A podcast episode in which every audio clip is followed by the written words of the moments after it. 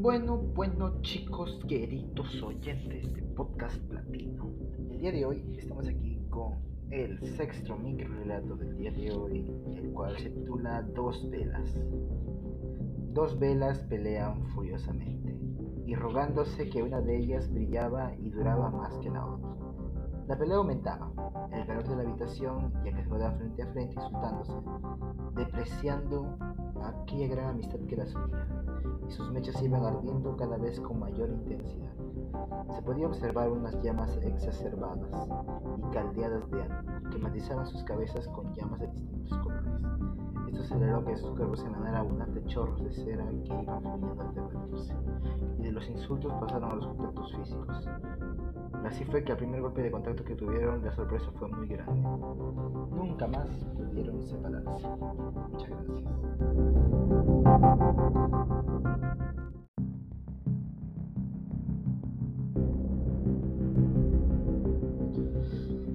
Bueno, bueno chicos, queridos oyentes de Podcast Platino.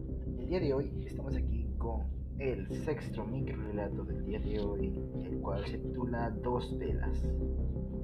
Dos velas pelean furiosamente, y rogándose que una de ellas brillaba y duraba más que la otra. La pelea aumentaba, el calor de la habitación, ya que se quedaban frente a frente insultándose, depreciando aquella gran amistad que las unía, y sus mechas iban ardiendo cada vez con mayor intensidad. Se podía observar unas llamas exacerbadas y caldeadas de ánimo que matizaban sus cabezas con llamas de distintos colores. Esto aceleró que sus cuerpos emanar abundantes chorros de cera que iban fluyendo al derretirse, y de los insultos pasaron a los contactos físicos.